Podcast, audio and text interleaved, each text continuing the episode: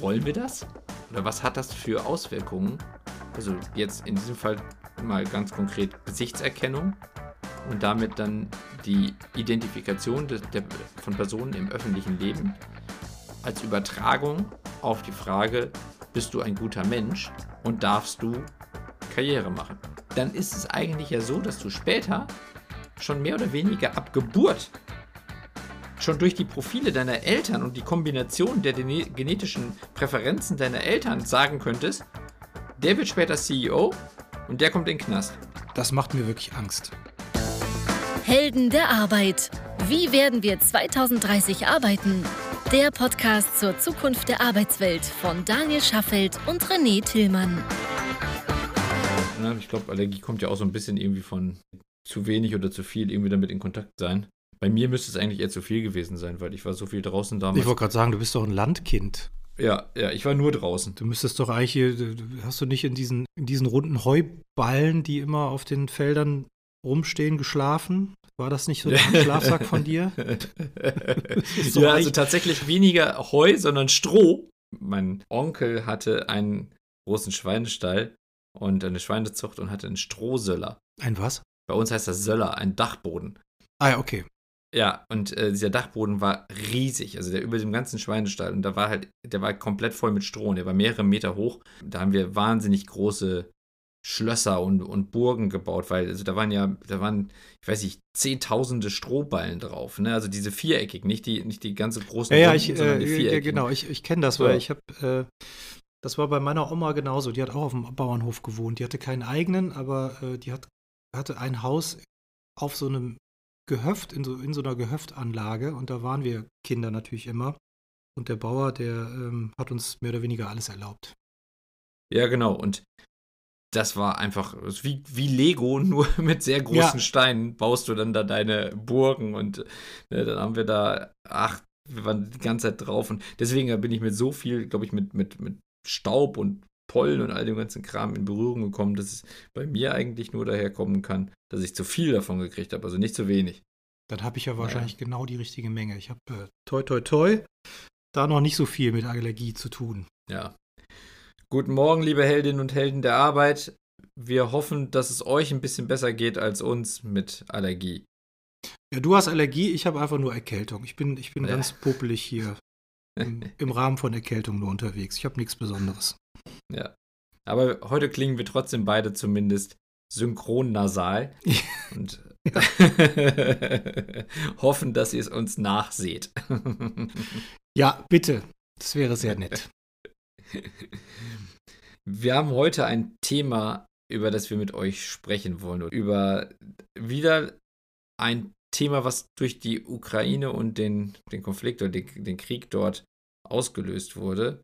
Und zwar der Einsatz von KI, der auch jetzt mittlerweile im Krieg stattfindet, von der Ukraine in der Form, dass mit einer KI die Gesichter der Toten identifiziert werden, um damit auf der einen Seite erstmal zu wissen, wer es ist und um es natürlich halt auch dann publik machen zu können, auch gerade der Russen, also der russischen Soldaten.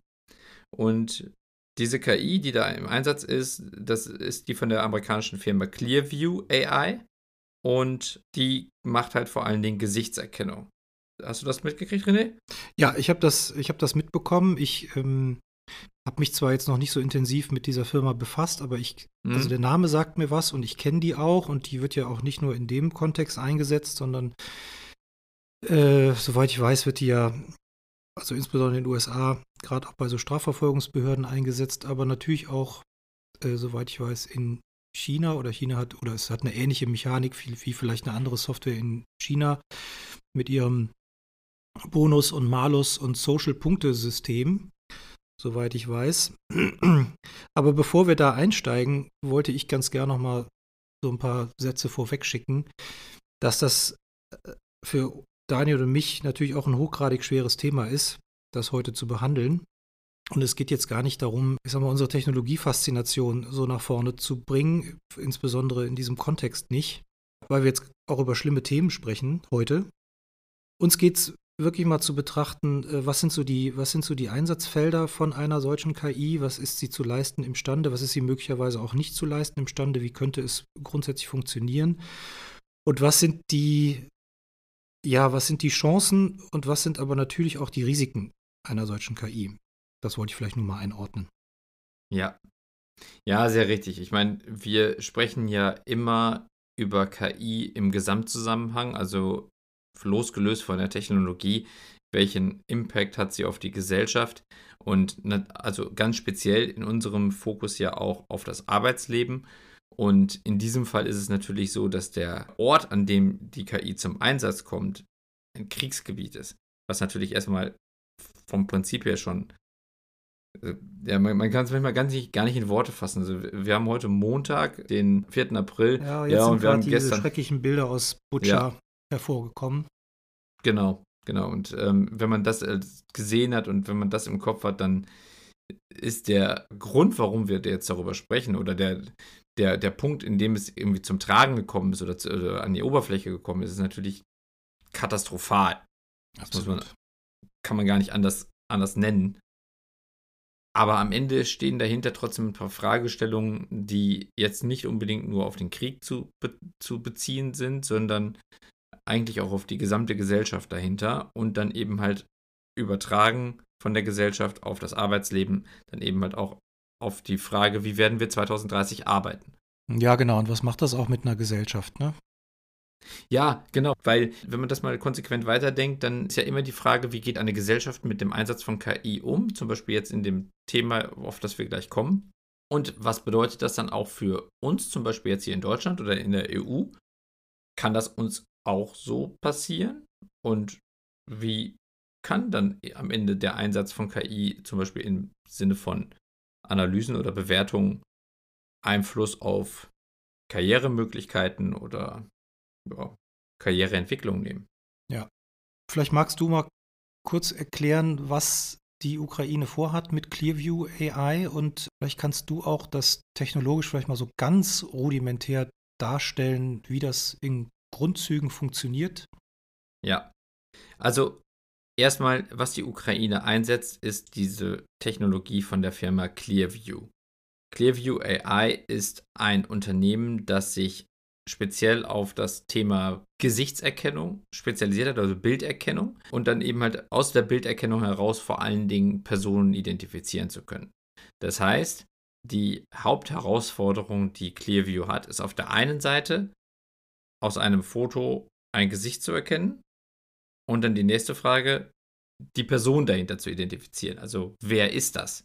Mhm. Wenn wir jetzt bedenken, dass wir in dort ach, weltweit, ich glaube, mittlerweile 8 Milliarden Menschen haben, mhm. ist das natürlich eine ziemlich komplexe Aufgabe, weil theoretisch müsste das System ja in der Lage sein, jede einzelne Person identifizieren zu können oder zumindest sicher zu sagen, wer das ist und nicht sich damit zu vertun, im Sinne von, ach, ich denke, das ist der René, aber in Wirklichkeit war es der Daniel.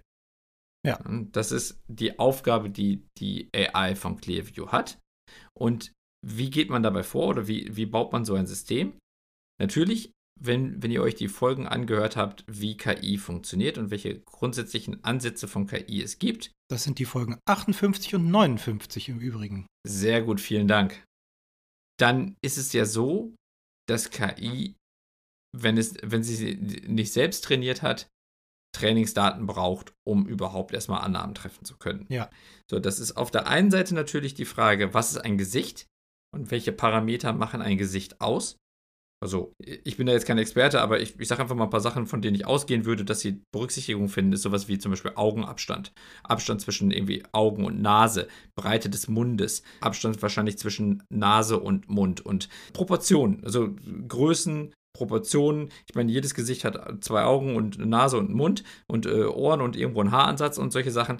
Und diese Parameter kann man ja in Verhältnisse setzen. Mhm. Und mit diesen ganzen Verhältnissen, die man dann hat, hat man am Ende wahrscheinlich eine relativ unique Kennung eines Gesichts, mhm. die dann wahrscheinlich ausreicht, um in vielen Fällen auch eindeutig sagen zu können, das ist der René. Also dafür muss aber natürlich der René erstmal bekannt sein. Das heißt, die nächste Frage, wenn man es einmal aufgebaut hat, wie ein Gesicht aussieht und dass ein, eine KI ein Gesicht zum Beispiel auf einem Foto erkennen kann, also man, man, macht ein Foto von, von einer Menschenmenge und die KI erkennt, dass da irgendwie 30 Gesichter drauf sind. Das ist die eine Aufgabe und die andere ist ja dann eben halt zu erkennen, welche Gesichter das sind. Das heißt also, man muss danach natürlich eine große Bilddatenbank aufbauen von Menschen, die dann analysiert werden können. Da ist natürlich ganz hilfreich, dass wir alle ja sehr bereitwillig auch Fotos von uns im Internet teilen. Zum Beispiel in den ganzen sozialen Netzwerken. Also ja. nehmen wir jetzt mal Facebook oder Instagram oder TikTok oder äh, Snapchat oder was auch immer. Dann ist das der eine Punkt. Und der andere ist natürlich sind die ganzen beruflichen Netzwerke. Also jetzt bei uns zum Beispiel LinkedIn oder Xing, aber in anderen äh, Kulturkreisen vielleicht auch noch ganz andere Netzwerke, die ich jetzt gerade gar nicht kenne.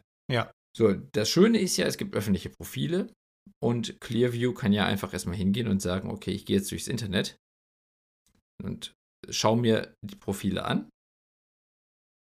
analysiere die Bilder und speichere den Namen dazu. Mhm. Das, also das nennt man Scraping, ne? also das heißt, man geht durch, durch Webseiten durch und, und zieht sich Daten und analysiert die dann.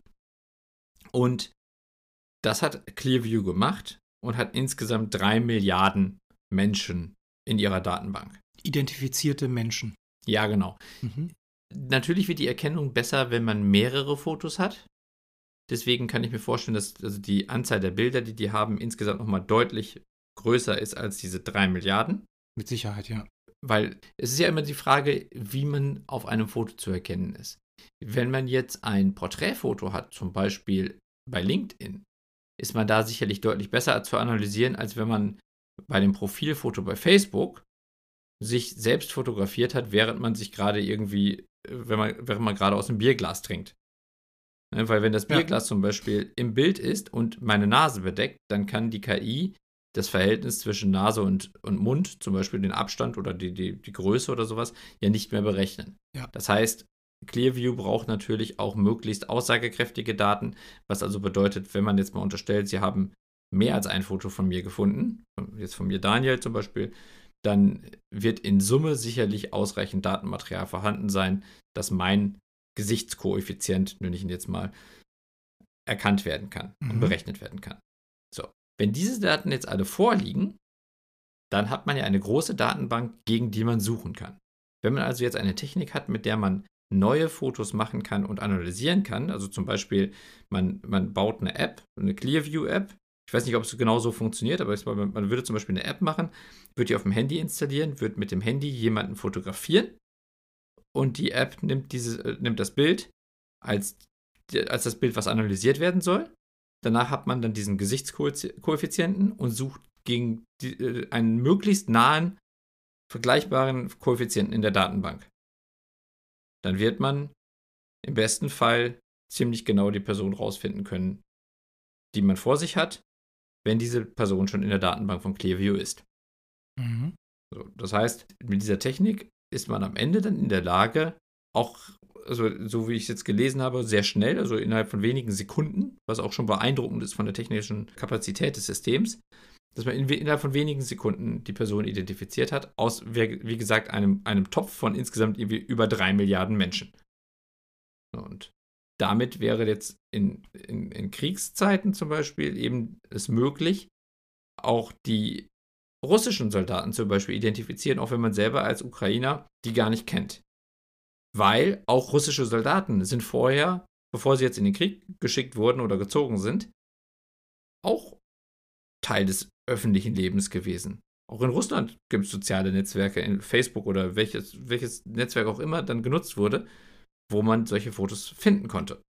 Was ist denn das Ziel des Einsatzes dieser Technologie durch die Ukraine? Weil das ist ja jetzt schon, schon ein ganz interessanter Aspekt, den du da benannt hast. Ja, also bei der, jetzt im, im Fall der, der Ukraine geht es natürlich auch darum, dass man auch den Russen selbst widerspiegeln kann, dass ihre Kinder gerade ja. im Krieg gefallen sind. Das heißt, ich habe ein Foto, ich habe vielleicht ein Foto von einem gefallenen Soldaten und ich habe ein ich habe einen Klarnamen dazu und könnte das wo auch immer in noch nicht verbotenen sozialen Medien in Russland veröffentlichen. Genau. Also da kommen wir jetzt zu der Frage, was macht, kann man mit dem System alles machen? Also das System selber ist ja erstmal ich sag mal, wertungsfrei. Mhm. Weil die Aufgabe von Clearview ist ja erstmal nur, sag mir, welcher Mensch das ist. Was ich danach mit den Informationen mache, liegt ja in der, äh, ja, genau. der Freiheit des Nutzers. Genau. Dann kommen wir nämlich auch dahin, dass, dass es ja sowohl im Krieg einsetzbar ist, als auch in vielen anderen Bereichen. Und dann können wir uns vielleicht auch so ein bisschen vom Krieg wegbewegen, weil wir erleben ja den Ukraine-Krieg auch als Informationskrieg, wo es ja eben auch viel darum geht, wer hat die Vormachtstellung bei den Bildern und bei den Informationen. Und das ist natürlich in diesem Fall ein wertvolles Instrument, um weitere Informationen zu ziehen, die man dann wiederum zu Nachrichten machen kann, was ja auch alles nachvollziehbar ist. Und in so einer Situation kann man das alles machen. Also das muss ja jeder am Ende irgendwie wieder selber wissen. Wir, wir können das, glaube ich, am Ende gar nicht bewerten, weil wir in dieser Situation ja zum Glück nicht sind, dass wir wirklich betro direkt betroffen sind vom Krieg. Aber Clearview ist eigentlich nur das Werkzeug. Die Frage, die wir uns eigentlich mal stellen müssen, ist, wenn man solche Werkzeuge hat, was kann man alles damit machen? Da hast du ja gerade schon ein anderes Land genannt, was da schon sehr konsequent weitergedacht hat, was möglich ist. Welches war das nochmal? Zum einen wird es eingesetzt bei den Strafverfolgungsbehörden oder bei einer ganzen Reihe von Strafverfolgungsbehörden, soweit ich weiß. Ja. Und das auch, äh, wie ich gelesen habe, nicht nur in den USA, sondern auch durchaus in der EU. Ja. Also Frankreich beispielsweise, Italien, Niederlande, Spanien. Mhm. Und ich weiß nicht, ob es Clearview ist, aber zumindest mal eine vergleichbare Technologie wird ja auch in China eingesetzt, wenn es darum geht, die Bevölkerung zu zu kontrollieren, zu beobachten unter dem Stichwort Social Score. Ja. Ich weiß nicht, ob das jeder kennt, das Thema Social Score. Ich meine, wir hätten es auch in einer der relativ alten Folgen schon mal kurz behandelt. China setzt eine Gesichtserkennungssoftware ein. Also im Grunde muss man sich das vorstellen, überall im öffentlichen Raum gibt es unzählige Kameras. Und diese Kameras äh, filmen den Alltag. Also beispielsweise, ob jemand bei Rot über die Straße geht oder ob vielleicht jemand am Zebrastreifen steht und das Auto fährt trotzdem einfach weiter, obwohl es hätte anhalten sollen. Oder, oder, oder, also vergleichbare Themen. Und diese Software analysiert auch die Gesichter derjenigen Menschen, die sie gefilmt haben. Und analysiert sowohl die Gesichter, das heißt versucht zu erkennen, um welche Person handelt es sich da. Und hat diese Person gerade einen Fehler gemacht? Ist sie beispielsweise über Rot gegangen? Und dieser Fehler wird eben dokumentiert und äh, ich weiß nicht, wie viele Punkte jeder zum Start hat, sagen wir mal 10.000 Punkte. Und mit jedem Fehler wird eine Summe, eine bestimmte Summe je nach Schwere des Fehlers abgezogen. Also wenn ich jetzt beispielsweise über Rot gehe, dann kostet mich das vielleicht 10 meiner Social-Punkte.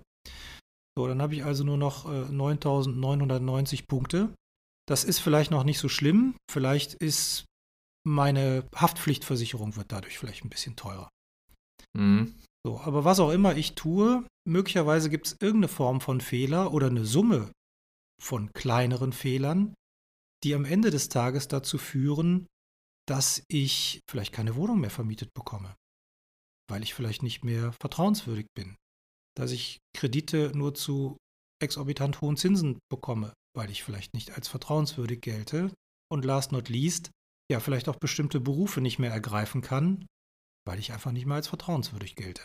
Ja, vielleicht noch ganz kurz ergänzend zu dem, was Gerne. du gesagt hast. Natürlich gibt es auch erstmal die Möglichkeit, auch positive Punkte zu erlangen, weil die Erkennung, also jetzt gerade in China bei diesem Social Scoring oder Social Credit System, ist ja so, geht ja noch weit über Bilddatenerkennung hinaus, sondern natürlich werden halt auch Daten aus sozialen Netzwerken oder zum Beispiel irgendwie von den Finanzbehörden und sowas genutzt. Also wenn ich zum Beispiel also könnte ich mir jetzt vorstellen, wenn ich jetzt meine Steuererklärung irgendwie pünktlich einreiche und ähm, auch irgendwie die, die Steuerschuld irgendwie sofort bezahle, dann kriege ich halt ein paar Pluspunkte. Ja. Ja, dann kriege ich halt wieder ein paar drauf. Dann, dann kann ich damit quasi das kompensieren, was ich vielleicht verloren habe, weil ich halt in, in deinem Beispiel da über die rote Ampel gefahren bin. So, ne? Also ich, ich kann halt am Ende natürlich auch irgendwie gegensteuern, aber ich werde halt eben dazu erzogen, ja, die, die positiven Dinge zu tun und die negativen Dinge zu, zu unterlassen, die halt eben irgendjemand mir aufoktroyiert hat. So, und ein konkretes Beispiel, was zum Beispiel jetzt für die Chinesen an Strafen erfolgt, die auch schon wirklich häufig ausgesprochen wurden, wenn man einen negativen Score hat, ist zum Beispiel, dass man Ausreisebeschränkungen hat. Ne, oder dass man äh, Flugtickets nicht mehr bekommt. Es sind tatsächlich, in den letzten Jahren sind, ähm, habe ich, hab ich eine Zahl gesehen äh, bei Wikipedia, 17,5 Millionen Flugtickets verwehrt worden. Und 5,5 Millionen Zugfahrtscheine. Aufgrund der, von schlechten Scores. Das heißt, in dem Fall durfte die Person einfach nicht mehr reisen. Okay. Also noch nicht mal mehr ins Ausland reisen oder prinzipiell gar nicht reisen? Hier steht einfach der Kauf von 17,5 Millionen Flugtickets und Zugfahrtscheinen. So, das okay, weiß man nicht. Steht nicht, wohin die Leute wollten. Okay. Aber das heißt also, es gibt verschiedene Möglichkeiten, die Menschen zu bestrafen. Und ich meine, wenn ich als, als Staat, gerade wie in China, sowieso auch großen Einfluss auf alle Bereiche des Lebens nehmen kann, viel stärker noch als jetzt zum Beispiel in Deutschland, dann kann ich mir ja Strafen ohne Ende ausdenken. Ja. Also das ist ja überhaupt kein Problem. Ne? Und du hast ja gerade nee. richtig schon gesagt, dass zum Beispiel auch die Möglichkeit eingeschränkt werden kann, meine Karriere weiter zu planen, indem ich zum Beispiel bestimmte Jobs danach einfach nicht mehr machen darf. Erstmal natürlich vor allen Dingen im öffentlichen Sektor, da wo der Staat selber der Arbeitgeber ist. Die können ja einfach auf das System zugreifen und sagen, so, du bist jetzt hier irgendwie bei nur noch 6000 Punkten Du ne, bist bei 10.000 gestartet in deinem Beispiel und bist jetzt nur bei 6.000. Damit kannst du jetzt nicht mehr irgendwie Finanzbeamter werden. Aber theoretisch kannst du das natürlich auch der freien Wirtschaft, also der in China ist mal mit Anführungszeichen freien Wirtschaft zur Verfügung stellen, die ebenfalls einfach zum Beispiel über eine API dann diese, diese Zahlen abrufen könnten und sagen könnten, ja, du darfst jetzt auch nicht mehr, was weiß ich, Computerspielprogrammierer werden. Oder was auch immer du werden möchtest. Weil Dafür hättest du 7000 Punkte gebraucht. Minimum. So, und da kommen wir in einen Bereich, wo man sich fragen muss, wollen wir das? Oder was hat das für Auswirkungen? Also jetzt in diesem Fall mal ganz konkret Gesichtserkennung und damit dann die Identifikation de, der, von Personen im öffentlichen Leben als Übertragung auf die Frage, bist du ein guter Mensch und darfst du Karriere machen? Was denkst du? Naja, also mir läuft natürlich immer ein Schauer über den Rücken, wenn ich das höre. Ich habe das, also das Thema ist ja auch nicht ganz neu, also insbesondere in China nicht. Das gibt es ja schon seit, na, ich 2014. weiß nicht mehr ganz genau, aber seit, genau, gibt es ja schon seit einigen Jahren. Zumindest seit vielen Jahren in der Planung und seit einigen Jahren auch schon tatsächlich Realität. Für mich ist das ein absoluter Horror, jetzt um mal ganz subjektiv darauf zu antworten. Viele Dinge rund um die DSGVO in Europa, die halte ich für fragwürdig. So. aber prinzipiell finde ich den Schutz der Persönlichkeitsrechte und der persönlichen Daten erstmal richtig. Richtig ja. und wichtig. Punkt. Wie man damit umgeht, da finde ich, gibt es ein paar mehr Grauzonen als mhm. die, die wir Stand heute vielleicht haben. Aber zu sagen, du bist hier auf dem Präsentierteller, wir beobachten dich auf Schritt und Tritt und jeder kleinste Fehler und auch größere Fehler wird in irgendeiner Form dokumentiert und drückt dir einen Stempel auf, ob du ein guter oder ein schlechter Mensch bist, das macht mir wirklich Angst. Also das ist natürlich ein gefundenes Fressen für totalitäre Staaten, um ja. die Bevölkerung ruhig zu halten. Ich sehe auch tatsächlich Tendenzen, jetzt mal unabhängig von dieser speziellen Software und von dieser speziellen Mechanik, ich sehe auch durchaus Tendenzen, dass das in Europa auch zunehmend stattfindet und ehrlicherweise auch hier in Deutschland. Ja. Also dieses ja. Mantra der Sicherheit, Deutschland muss wieder sicherer werden, Europa muss sicherer werden und dafür muss eben mehr äh, Transparenz, Beobachtung und vielleicht auch Restriktionen eingeführt werden. Die gibt es bei uns natürlich im Vergleich nur im ganz, ganz kleinen. Aber die Tendenz, finde ich, ist schon deutlich spürbar geworden in den letzten zehn Jahren. Oder vielleicht seit 9-11 aufwärts. Ja. Ja, das ist richtig. Und jetzt durch den Ukra Ukraine-Krieg wird natürlich dieser Wunsch nach mehr Sicherheit nochmal deutlich stärker werden und auch die Frage wieder, ob man solche Systeme einführen kann, wird sicherlich nochmal neu diskutiert werden und man wird auch zu neuen Ergebnissen kommen. Wie die sein werden, das, das werden wir sehen, aber diese Fragen werden sicherlich nochmal wieder neu diskutiert werden. Aber ich frage mich halt auch, welche anderen Bestrebungen könnte es geben, um so ein System später auch einsetzen zu wollen? Denn wenn wir jetzt zum Beispiel die Diskussion der letzten Jahre darüber nehmen, über den Schutz von Diversität, den Schutz von Minderheiten, mhm. dann ist das ein sehr gutes und hehres Ziel, das zu verfolgen.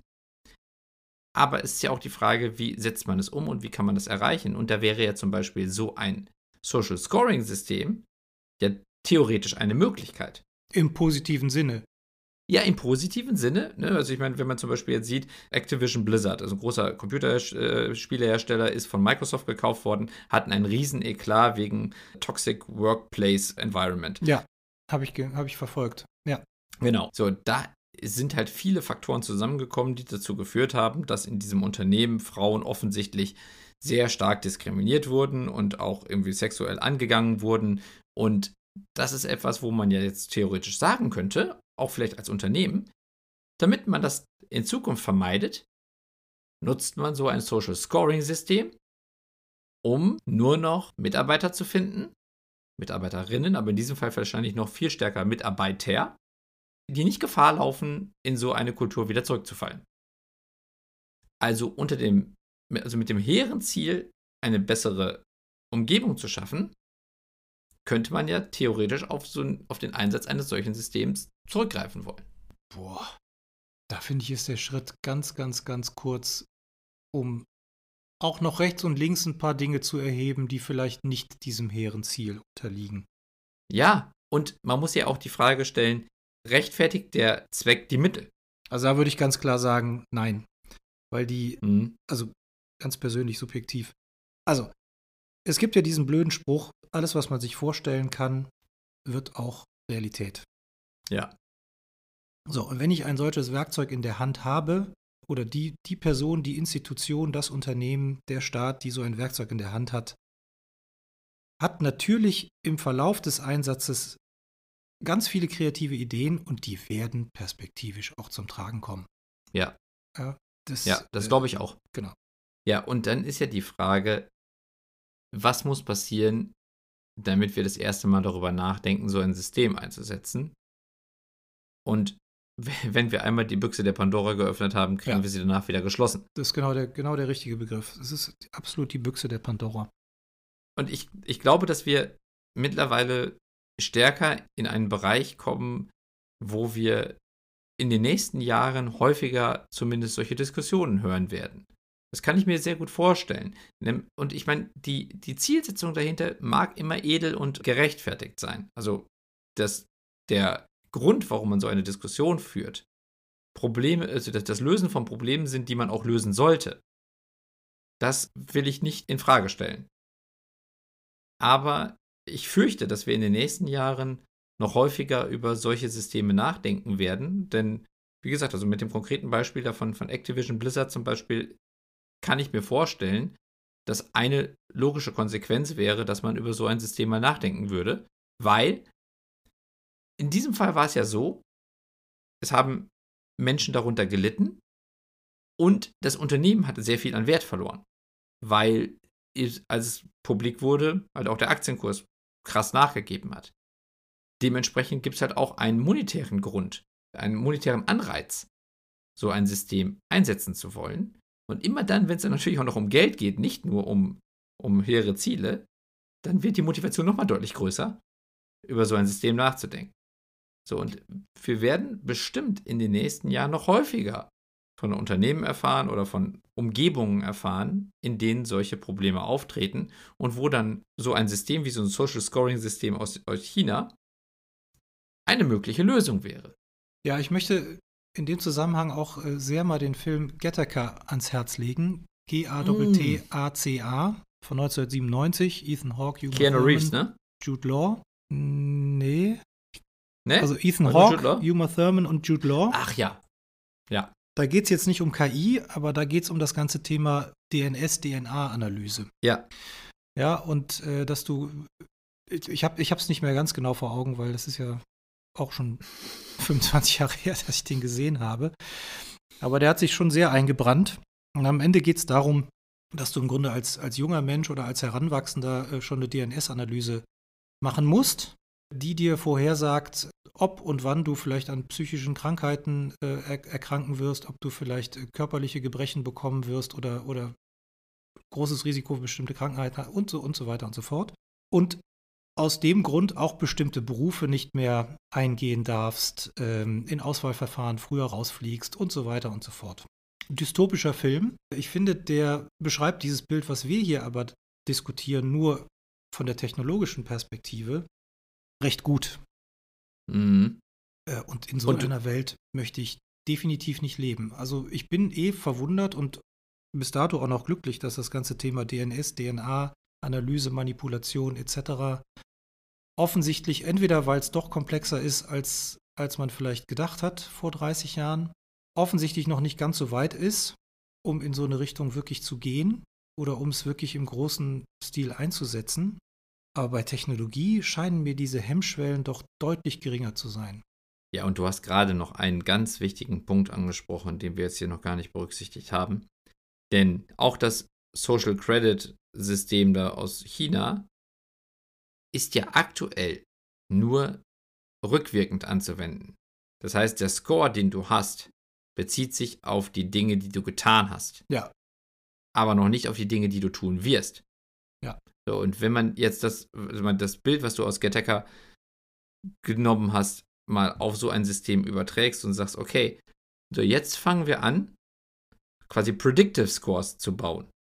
Wir nehmen also das, was du bislang getan hast, vergleichen es mit der Verhaltensweise von anderen Menschen, die in ähnliche Neigungen und ähnliche Verhaltensweisen an den Tag legen und sagen dir dann eben, dass du auch ohne DNS-Analyse in drei Jahren, keine Ahnung, einen Mord begehen wirst. Ja. So, dann passen wir jetzt schon mal deinen Score auf 50 an. Ja, von wir, vorher 6000. Und wir knasten dich jetzt schon mal ein. Genau. Weil wer weiß. Genau. War ja auch hier bei dem Film mit äh, Tom Cruise. Minority Report. Minority Report, Dankeschön. ja, da, da war es ja so, ich meine, die, die KI waren ja am Ende diese, diese zwei oder drei jungen Frauen, die da in diesem Wasser schwammen und dann irgendwie den Mord vorhersagen konnten. Aber ist ja wurscht, wie, wie es passierte. Auf jeden Fall gab es ja halt eben diese Situation, dass halt ein Mord vorhergesagt werden konnte ja. und dementsprechend jemand schon vorher festgenommen werden konnte, bevor er den Mord begann oder begehen konnte. Ja. So, und am Ende sind wir mit so einem System theoretisch technisch in der Lage, weitere Algorithmen zu bauen und weitere KI-Logiken zu bauen, die dann solche Vorhersagen treffen. So, und dann kommen wir natürlich in einen noch viel gruseligeren Bereich, als jetzt schon so ein System in China ermöglicht. Dann ist es eigentlich ja so, dass du später schon mehr oder weniger ab Geburt schon durch die Profile deiner Eltern und die Kombination der genetischen Präferenzen deiner Eltern sagen könntest, der wird später CEO und der kommt in den Knast. Und du könntest theoretisch ja schon hingehen und sagen, schon ab Tag 1 steckst du die Kinder in die entsprechenden Bildungseinrichtungen, die das möglich machen oder nicht. Ja, absolut. Also es ist ja. wir, wir, ich glaube, wir zwei sind uns einig, was möglich ist, wird auch passieren, ne? Mhm. Ja. Äh, oder könnte passieren. So. Atomwaffen sind ja normalerweise, oder eigentlich sind sich ja alle Staaten einig, dass Atomwaffen geächtet sind. Beziehungsweise, äh, ich weiß gar nicht, wie viele Länder, aber ähm, bis auf einige wenige Länder haben ja alle den Atomwaffensperrvertrag unterschrieben, der sagt, Atomwaffen dürfen nicht zum Angriffskrieg eingesetzt werden. Da herrscht ja eine relativ große Einigkeit, weil allen klar ist, wenn das getan wird, dann, dann war es das. So, dann hat die Natur mhm. erstmal relativ lang Ruhe vor uns.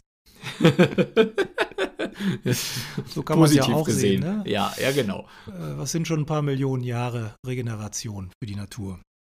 Sollte es auch Technologien geben, die geächtet werden? Gute Frage.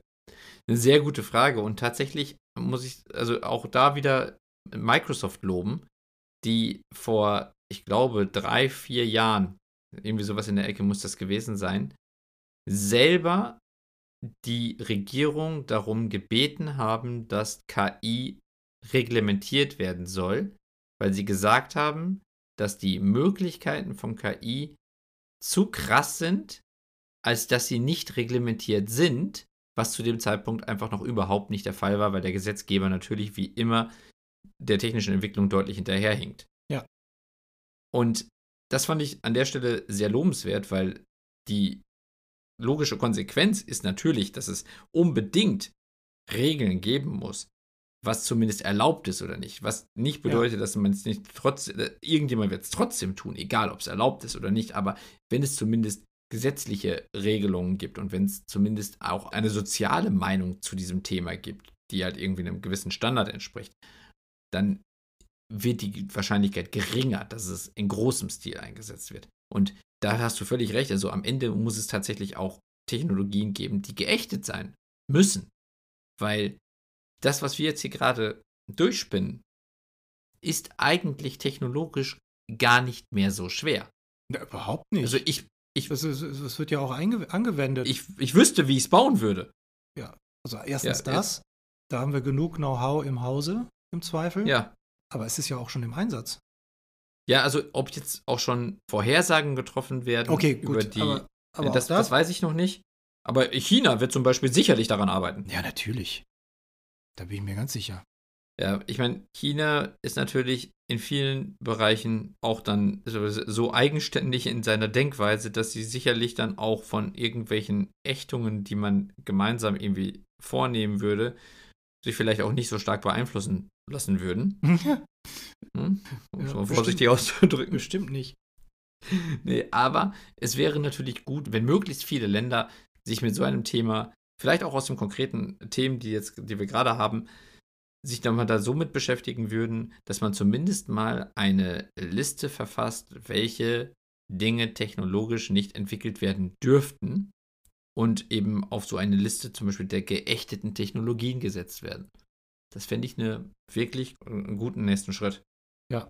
Denn ehrlicherweise, also wenn wir uns immer die Frage stellen, wie werden wir 2030 arbeiten, dann ist vielleicht in diesem Fall 2030 noch ein bisschen kurz gegriffen. Also da müsste man vielleicht eher so 2040 in, ins Auge fassen, bis dann am Ende so ein System so stark auch auf alle Gesellschaftsschichten durchgeschlagen hat, dass es wirklich so greift, wie wir das gerade mal so gruselig skizziert haben.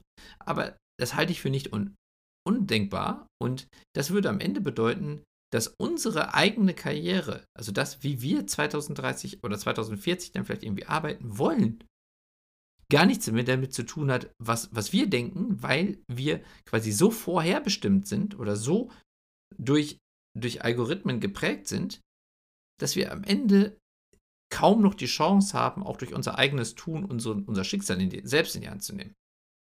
Genau. Wow. Boah.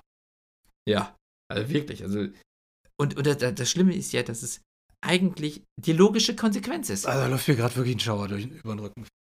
Ja, und es ist die logische Konsequenz. Und man sagt normalerweise ja immer so, alles hat Konsequenzen und jeder ist quasi für, die, für seine Konsequenzen selbst verantwortlich. Und da kommst du dann vielleicht das erste Mal in eine Situation, dass du mit Konsequenzen leben musst, für die du nicht verantwortlich bist und die du auch nicht ändern kannst. Du hast auch nie wieder eine Chance im Leben, geläutert zu werden. Auch das ja. muss ja eine Rolle spielen dürfen. Wenn ich nur wirklich auf dem dunklen Pfad der Macht unterwegs bin, warum auch immer.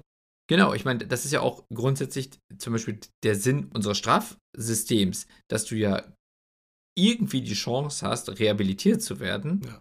und wieder in die Gesellschaft zurückgebracht zu werden. Ob das klappt, sei mal dahingestellt, aber das ist ja zumindest noch die Annahme.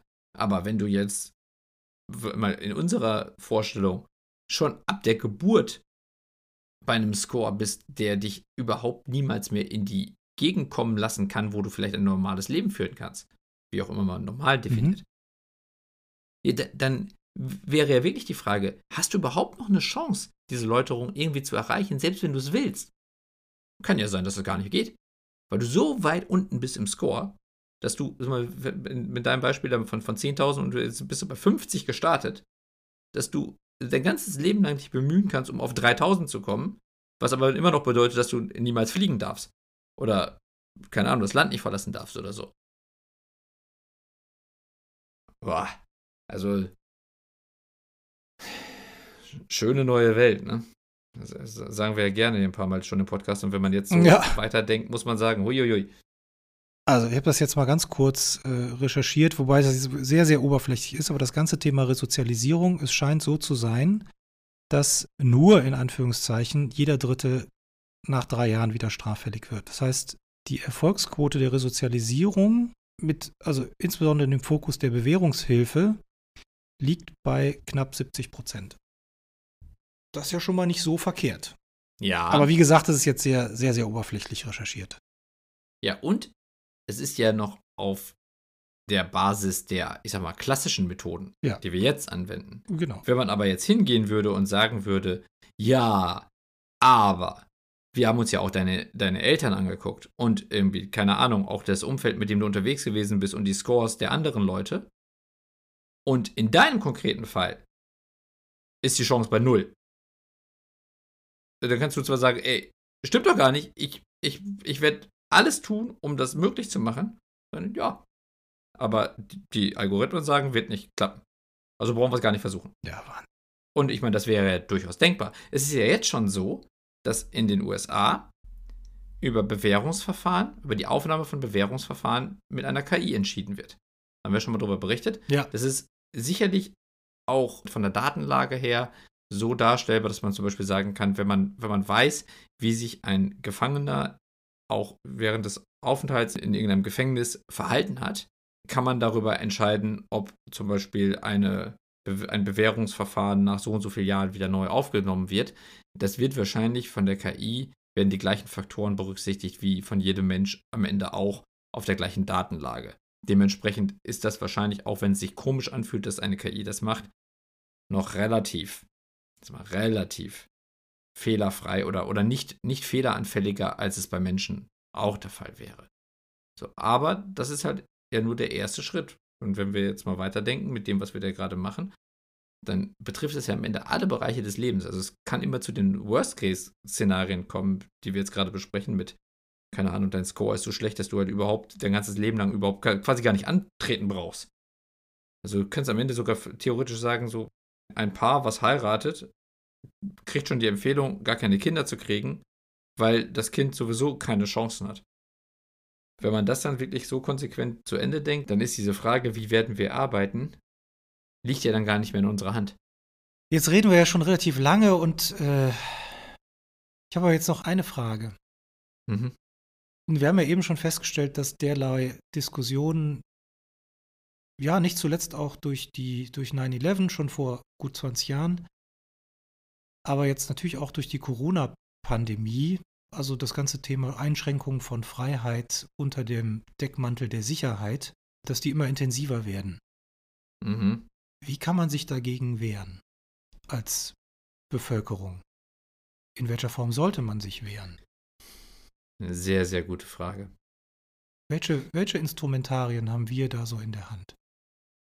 Müssen wir jetzt immer FDP wählen? Also, wir haben ja, ich weiß nicht, vor fünf, sechs, na, nee, vielleicht sogar schon sieben, acht Jahren gab es ja zum Beispiel das Gesetz der Vorratsdatenspeicherung. Ja. Und es gab auch noch ein anderes Vorhaben in Bezug auf Internetfreiheit, wo tatsächlich durch Proteste der Bevölkerung, die zum Beispiel damals auch von der Piratenpartei organisiert wurden, ein Gesetzesvorhaben nicht gekommen ist. Das heißt also, wir haben immer noch wie, wie die Ärzte so schön sagen, geh mal wieder auf die Straße, geh mal wieder demonstrieren. Also wir haben natürlich immer noch die, die Macht der eigenen Stimme. Wie lange die dann am Ende irgendwie noch relevant ist, das hängt natürlich dann ganz stark davon ab, in welchem Land man lebt und welche Staatsform da so aktiv ist. Aber natürlich, wir als Einzelne haben nur die Möglichkeit, dass wir uns durch Masse irgendwie Gehör verschaffen, wenn es dazu kommt, dass solche Themen diskutiert werden und ernsthafte Bemühungen existieren, so ein Social Scoring System oder was auch immer zu schaffen. Ansonsten können wir eigentlich nur darauf hoffen, dass im Vorfeld, so wie du es ja gerade schon vorgeschlagen hast, jetzt schon vorausschauend zum Beispiel bestimmte Technologien oder bestimmte Verfahrensweisen auf irgendeine Form der geächteten äh, Technologienliste kommen. Das wäre wahrscheinlich sehr viel leichter, wenn man sich das im Vorfeld überlegen würde, Mhm. als wenn man im Nachgang immer über einzelne Technologien entscheidet, die dann schon, wo schon darüber diskutiert wird, sie einzuführen. Aber dafür müsste man sich dann auch im Vorfeld sehr viel Gedanken dazu machen. Ist ja auch anstrengend. Allerdings. Oh Gott. Und, man muss da, man muss sich auch zum da, Scheitern verurteilt. Ja, Ja. ja, und man muss sich ja auch damit inhaltlich auseinandersetzen. Man muss das ja auch verstehen. Ja, man muss Ja, es und wirklich ich mein- durchdringen und das ist ja, ist auch ist ja nun wahrlich nicht trivial. Ja. Aber die könnten ja uns fragen. ja, ich glaube, also an, an der Stelle würde ich mich auch nicht kompetent genug fühlen, um da wirklich ernsthaft irgendwie was äh, in einen Ratschlag zu geben. Am Ende kann man einfach nur, wenn man über so etwas nachdenkt, mal zumindest offen und ohne Scheuklappen mal die möglichen Konsequenzen durchspielen. Und ich ja. glaube, die sind, haben wir ja gerade gezeigt, immer so, dass man es in die Perversion verkehren kann. Ja, immer. Das ist genau ja. wie du sagst, wenn die Büchse der Pandora einmal geöffnet ist und, und, und, sei es nur unter dem Deckmantel des Positiven, des Schutzes einer Minderheit beispielsweise, wie du ja. geschildert ja. hast, dann ist der Weg zu einer 360-Grad-Lösung in alle Richtungen definitiv nicht mehr weit.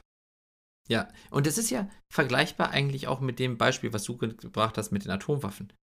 Da war es ja eigentlich auch so, dass alle vorher, auch, auch als daran geforscht wurde, sicherlich sich darüber im Klaren waren, was die Konsequenzen sein können. Ja. Und trotzdem wurde es gemacht. So, und wir haben jetzt, 80 Jahre nach irgendwie Hiroshima, immer noch, wir wissen, was das für Konsequenzen hat. Uns ist es allen klar. Und trotzdem gibt es noch irgendwie 6000 Atomwaffen in Russland. Ja, es gibt insgesamt also, das heißt 13.000 oder 14.000 weltweit. Genau, genau. Und ich glaube, 6.000 davon irgendwie sind in Russland. Und also vor 30 Jahren waren es immer noch, noch 60.000. Von daher sind wir schon einen gewissen Fortschritt. Aber mit 14.000 löschst du eben alles aus, was nicht bei am Baum ist. Genau. Und den letzten Stand kriegen wir wahrscheinlich auch nie ganz weg. Und das zeigt ja am Ende auch, selbst bei den Atomwaffen war es ja schon so, dass es eine Büchse der Pandora war, weil wir kriegen sie nicht mehr komplett geschlossen. Es gibt ja immer noch wieder neue Länder, wie zum Beispiel Nordkorea oder äh, die, die halt eben ja danach streben, äh, Atommacht zu werden. So, und dementsprechend ist es ja so, dass so eine Technologie, wenn sie einmal im Einsatz war und wenn die Möglichkeiten ersichtlich wurden, es immer Leute geben wird, die danach streben, es trotzdem einzusetzen. Und als damals die Atomwaffe entwickelt wurde, unterstelle ich mal, dass die Leute, die schlau genug waren, so eine Waffe zu bauen, sich auch über die Konsequenzen im Klaren waren. Und trotzdem wurde es gemacht. Ja. Und deswegen ist es genau so, wie du sagst. Also man wird es nicht mehr loswerden. Deswegen müssten wir eigentlich jetzt drüber nachdenken und wir müssten jetzt so eine Liste von geächteten Technologien entwickeln und wir müssten uns alle darüber im Klaren sein, was es bedeutet, wenn irgendjemand ernsthaft daran arbeitet. Und das, was da in China passiert, wird dazu führen, dass die nächsten logischen Schritte sicherlich auch irgendwann in diesem System Berücksichtigung finden, wenn es so in Richtung Predictive und, und so weiter geht. Und da müssen wir uns, äh, also das, das Schlimme ist ja schon, dass ein Land mit über einer Milliarde Einwohnern genau das gerade schon tut schafft ja einen nicht unerheblichen Präzedenzfall. ne? ist, das ist, ist doch ein schönes Schlusswort, finde oh, ich. Ja, ja. Was denkt ihr dazu? Zeit für mein Schokocroissant, das kann ich nicht gut ja. in, die Woche, in die Woche starten. Scheiße. Was denkt ihr dazu? Was treibt euch um? Habt ihr jetzt mal so viel gehört, dass ihr sagt, okay, ich, ich gehe jetzt ins Bett, ziehe mir die Decke über den Kopf und gehe eine Woche nicht mehr vor die Tür? Oder denkt ihr, jetzt müssen wir auf die Straße und müssen dafür unsere Selbstbestimmung demonstrieren? Das würde mich sehr interessieren. Das würde mich auch sehr interessieren.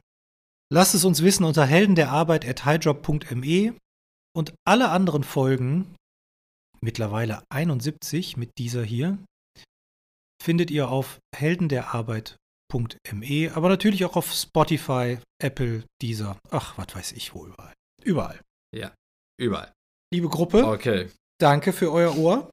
Lieber Daniel, danke dir. Es war wieder eine spannende Diskussion, finde ich.